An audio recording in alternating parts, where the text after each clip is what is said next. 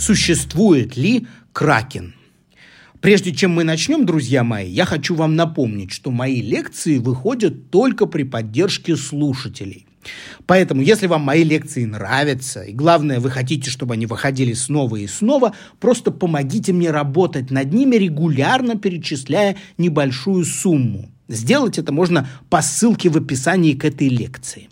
Ну, а теперь слушайте внимательно.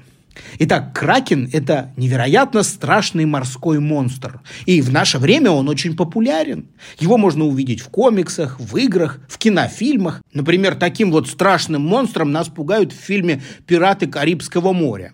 Но есть ли на самом деле такое животное, как кракен? Вот давайте разбираться вместе. Для начала выясним, откуда мы вообще знаем о кракене. Долгое время это животное считалось реальным. В скандинавских преданиях рассказывают об ужасном хранителе подводных сокровищ. Это существо жило рядом с обломками затонувших кораблей, оберегая богатство внутри них. А все люди для него были всего лишь чужаками, которые покушались на его собственность. Именно поэтому Кракен с такой безжалостностью уничтожал корабли. Кстати, а почему его назвали именно так Кракен? Слово «кракен» пришло к нам как раз из древнескандинавского языка. Оно означает «морское чудовище». Уже в середине XVIII века выходит книга, в которой автор собирает рассказы рыбаков об этом монстре. Они утверждали, что видели кракена. Кракена также описал и известный писатель Жюль Верн в своем научно-фантастическом романе «20 тысяч ле под водой». Там он рассказывает о приключениях капитана Немо на корабле «Наутилус». Отважному мореплавателю пришлось пережить встречу вот как раз с таким кракеном. Но непонятно, верил ли сам Жюль Верн в реальность этого монстра. В любом случае, упоминание об этом существе в книге сделало его еще более популярным. Кракен из морских легенд перебрался даже на страницы научных трудов. Знаменитый ученый Карл Линней включил его в свою систему классификации животного мира, поместив среди прочих головоногих моллюсков. Давайте мы с вами теперь соберем воедино всю информацию о кракене, которая есть в книгах и легендах. Таким образом, мы создадим словесный портрет этого морского преступника. Давайте начнем с его внешности. Итак, в прошлом было принято считать, что кракен – это нечто похожее и на осьминога, и на кальмара одновременно. Длиной он был от 30 до 60 метров. Только вообразите себе существо, которое в два раза больше синего кита, который на минуточку крупнейшее современное животное нашей планеты. Кроме того, многие художники прошлого рисовали кракена. Они изображали чудовище, чье тело было заковано в непробиваемую броню. На многих картинах Кракен был зубастым. Теперь характер нашего героя. Согласно легендам, Кракен обладал сокрушительной злостью. Он в ярости ломал мачты, разрывал на куски корабли, убивал людей, которые находились на борту. Головоногое чудовище было способно утащить на дно даже крупное военное судно, обхватив его своими мощными щупальцами. Моряки боялись встречи с Кракеном как огня. Хотя справедливости ради стоит отметить, что некоторые особо смелые рыбаки жаждали свидания с ним. Почему? Все просто. По рассказам, Кракен привлекал рыбу. Якобы, когда животное дремало на поверхности воды, под ним всегда ходили большие косяки рыб – Людям было достаточно тихонько подплыть, чтобы добыть богатый улов. Первыми к разгадке тайны существования Кракена приблизились в XIX веке моряки французского корвета «Алкетон». Корабль приближался к Канарским островам, когда вахтенный увидел в воде огромную тушу красноватого цвета. Вначале он подумал, что это опрокинутая шлюпка или гигантский пучок свалявшихся водорослей. Но на борту были и другие идеи. Капитан корабля сразу вспомнил легенду о Кракене. Он решил, что надо рискнуть и поймать монстра, чтобы изучить его. Битва экипажа с таинственным существом длилась почти три часа. Французы обрушили на него град пуль, закидали гарпунами, это такие копья для морской охоты. Но выполнение их задачи затрудняло непогода и то, что животное постоянно меняло курс в воде. В общем, матросам не удалось поймать Кракена. Достался им лишь небольшой кусочек его тела весом около 20 килограммов. Но судовой художник успел сделать с животного цветной рисунок. Ученые, которые впоследствии стали изучать этот отрезанный кусок тела, пришли к выводу, что, скорее всего, французы встретили гигантского кальмара. Это животное обитает на огромной глубине во всех океанах нашей планеты. На поверхность оно выплывает крайне редко в случае болезни или природных катаклизмов. Именно поэтому изучать гигантского кальмара невероятно сложно. В большинстве случаев исследователям достаются только туши погибших животных, которых уже потрепали хищники, и туши эти уже выброшены на берег. В этой связи неудивительно, что первые подводные снимки гигантского кальмара были получены океанологами только в 2004 году. Сейчас известно, что гигантский кальмар является крупнейшим моллюском на нашей планете. Длина его тела может достигать 16 метров. При этом вес моллюска не так велик, он не превышает 300 килограммов. У этого животного есть 10 щупалец с присосками. По характеру гигантский кальмар совсем не агрессивен. Он больше похож на пассивно плавающее бревно, чем на безжалостного морского убийцу. Жизнь этого морского обитателя непроста, ведь на него охотится крупнейший хищник нашей планеты – кашалот. Враг нашего героя весит как десяток слонов, отличается свирепым нравом и сложным поведением. Кашалот может задерживать дыхание на несколько часов и погружаться на глубину в три с половиной километра. Давайте представим сражение кашалота и гигантского кальмара. Хотя это будет, конечно, непросто, потому что сражение это будет проходить в кромешной темноте, на глубине, куда не проникает солнечный свет. Люди не рискуют погружаться туда с камерами и фотоаппаратами, поэтому мы можем сделать только предположение о технике этого боя. Каким образом кашалот находит свою большую, конечно, но все-таки невидимую жертву там в темноте? Ему помогает искусство эхолокации. С помощью ультразвука он получает информацию обо всех объектах вокруг. Есть предположение, что это умение кашалот использует не только для поиска добычи при ориентировании, но также как оружие. Не исключено, что интенсивные ультразвуковые сигналы приводят даже очень крупных головоногих моллюсков в замешательство и нарушают координацию их движений. Таким образом, кашалот просто обездвиживает свою жертву. Итак, пока кальмар еще не пойман, кашелот гоняется за обнаруженной добычей, пытаясь ее схватить. У кашелота очень острые зубы. Они расположены у него только на нижней челюсти, на верхней их нет. Зубы нужны этому хищнику не для пережевывания пищи, а для того, чтобы удерживать кальмара, пока он не выбьется из сил. Храбрый кальмар, надо сказать, отбивается до последнего. На ловчих щупальцах у него имеются огромные хитиновые крючья. Хитин – это такой природный материал, который твердый почти как кость. Из него сделаны, например, панцири многих современных насекомых и ракообразных. Хитиновыми крючьями гигантский кальмар может нанести кашалоту серьезные увечья. Свидетельство тому многочисленные шрамы на телах кашалотов от поединков с кальмарами.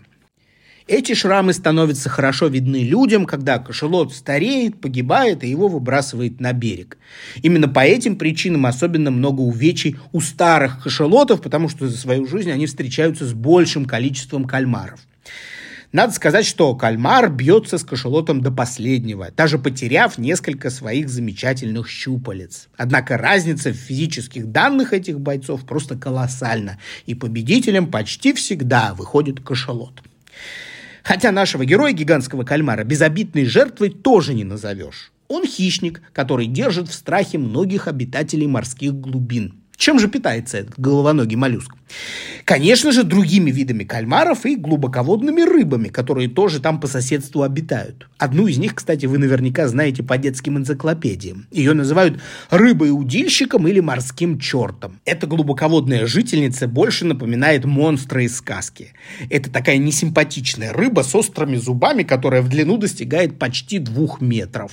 В области морды у нее имеется вырост с фонариком на конце. Конечно же, не с таким фонариком, которым мы с вами пользуемся. Фонарик рыбы-удильщика – это особое образование, где обитают бактерии, вырабатывающие тусклый свет. Этот свет помогает рыбе привлекать к своей пасти мелких ракообразных, которыми она и питается. Но фонарик приносит ей не только пользу. Именно он ее и выдает гигантскому кальмару. У того ведь огромные глаза, с ладонь взрослого человека.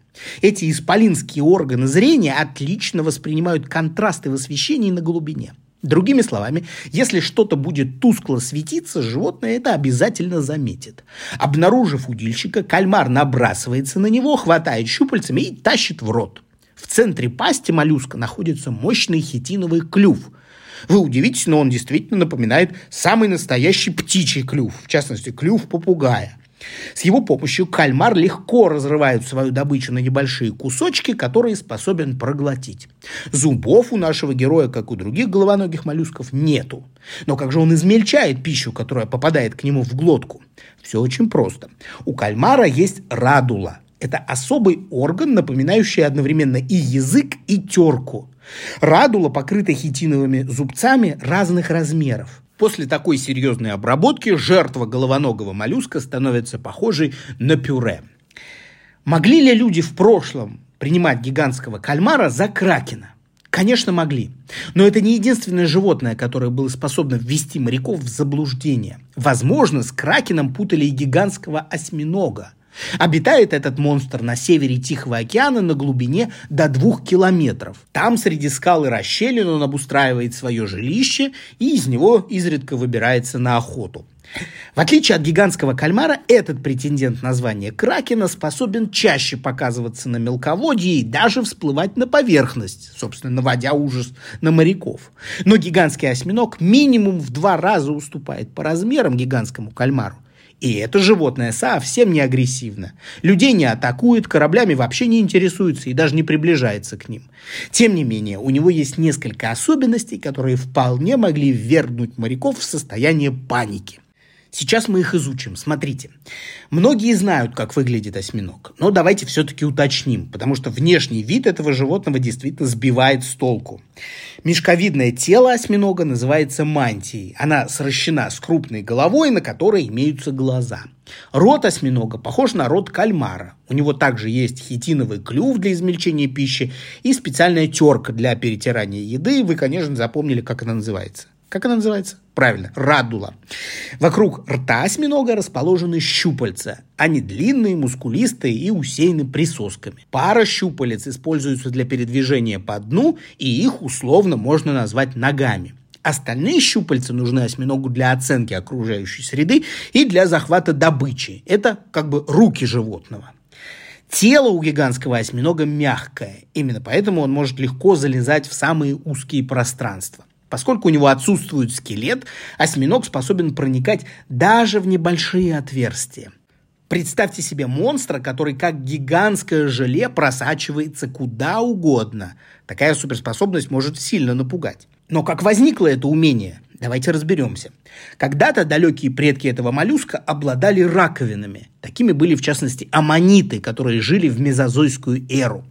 Они были массивнее современных осьминогов и носили на себе двухметровые домики. Но эти древние гиганты не смогли приспособиться к нарастанию количества хищников в океане. У них в итоге появились враги, которым их раковины оказались по зубам. Хищники с легкостью ломали и дробили эти убежища аммонитов. При этом удирать на утек с таким домиком на спине было тяжеловато, ведь единственным способом удержать раковину на плаву для аммонита была закачка газа внутрь этого сооружения. Ведь раковина состояла из множества камер, соединенных между собой тонким каналом. Моллюск, который жил в передней части раковины, закачивал в остальные камеры воздух. Таким образом он облегчал вес камеры. В результате камера всплывала, и можно было охотиться. Но такой способ передвижения, друзья мои, оказался очень медленным, и для спасения от хищников он уже не годился. В результате потомкам аммонитов пришлось избавиться от раковин. И вот, скорее всего, именно эта потеря сделала современных осьминогов потрясающими ловкачами. Они стали быстрее плавать, даже научились выбрасывать чернильные бомбы – вы же знаете, что если хищник, например, настигает осьминога, то тот выстреливает из своего чернильного мешочка несколькими капельками черной жидкости. Эти чернила расплываются в воде, окрашивая все пространство вокруг. Хищник в итоге теряет ориентацию, давая осьминогу шанс спастись. Другая волшебная способность современных осьминогов – это умение менять цвет – Действительно, когда этого требует ситуация, нужно выследить добычу или там самому не стать добычей. Осьминог проявляет большую сноровку и маскируется. Он меняет цвет и полностью сливается с окружающей средой меньше, чем за одну секунду. Как же этому животному удается такое преображение? Дело в том, что прямо под кожей у него есть тысяча клеток, которые содержат разноцветные пигменты. В этом осьминоги немного похожи на хамелеонов. Кроме того, у осьминогов имеются присоски на щупальцах. Присоска – это, по сути, такое кольцо мышц, покрытое сверху тонким слоем клеток кожи. Когда осьминог ловит свою добычу, мышцы присоски сжимаются, и она чрезвычайно плотно прилегает к поверхности добычи. Это напоминает действие резинового наконечника от игрушечной стрелы. При попадании ею на гладкую поверхность воздух вытесняется из-под наконечника, и наконечник прилипает к своей цели. И вот благодаря этому механизму осьминоги умеют хватать и очень крепко удерживать свою добычу. Особое внимание я хочу уделить зрению этого животного. Осьминоги способны различать расстояние до предметов, видеть их цвета и даже оценивать скорость движения объектов вокруг. То есть глаз этого головоногого моллюска делает то же самое, что делает глаз млекопитающего, который живет на суше. Да, у осьминогов, конечно, другой зрачок, он горизонтальный. Но принцип работы его органов зрения такой же, как у наших глаз. Глазное дно осьминога – это такой ковер из светочувствительных клеток, по которому импульсы переходят на зрительный нерв и по нему отправляются в мозг осьминога. Здесь происходит обработка сигнала. И животное принимает решение – гнаться за жертвой, изменять цвет тела или спасаться или атаковать. Кстати, про разум осьминогов, друзья мои, многие зоологи считают их самыми умными среди всех беспозвоночных. Ведь эти животные действительно по-настоящему поддаются дрессировке, имеют хорошую память, и они даже различают геометрические фигуры. Попробуйте подрессировать, например, мидию или улитку. Это невозможно, мы даже представить это себе не можем. Давайте теперь вернемся обратно к Кракену. Вот смотрите, подумайте, друзья, какие эмоции у моряков могла вызвать встреча с гигантским существом, которое изменяет форму тела, изменяет свой цвет и чьи щупальца оснащены страшными присосками. Ну, конечно, ужас, они бы испугались. От страха моряки вполне могли бы неправильно определить размеры этого животного. Ведь наша фантазия частенько добавляет предметам, которых мы пугаемся, какие-то дополнительные качества, которые делают его еще страшнее. Вот и не исключено, что фантазия моряков дорисовала и зубы, и пасти этим существам, несмотря на то, что мы знаем, что у головоногих моллюсков никаких таких пастей и зубов тоже, конечно, нету. Как говорится, у страха глаза велики. Давайте же, друзья мои, сделаем вывод. Кракена, 60-метрового монстра, который набрасывался на корабли, никогда не было на Земле и быть не могло. Океан действительно не до конца изучен. Давайте смотреть на мир как ученые – Никаких доказательств, например, фотографий, видео или ископаемых остатков Кракена у нас нет. Тем не менее, в океане живут существа, похожие на легендарного монстра. Они-то и могли вдохновить моряков прошлого на то, чтобы дофантазировать или допридумать это животное. Хотя в действительности гигантские кальмары и гигантские осьминоги не представляют для нас с вами никакой опасности. К примеру, нет никаких достоверных свидетельств нападения осьминогов на человека. И даже если водолаз настойчиво попытается войти в контакт с этим животным, то осьминог просто предпочтет не связываться. Если вам, друзья мои, стало немного жаль, что никогда не придется увидеть Кракена во время морского круиза или встретить его в океанариуме, не расстраивайтесь. Головоногие моллюски сами по себе удивительные существа, и они интереснее, чем любые мифические животные. И кроме как чудом, их существование назвать нельзя. А к тому же изучать кальмаров и осьминогов куда безопаснее, чем кракенов.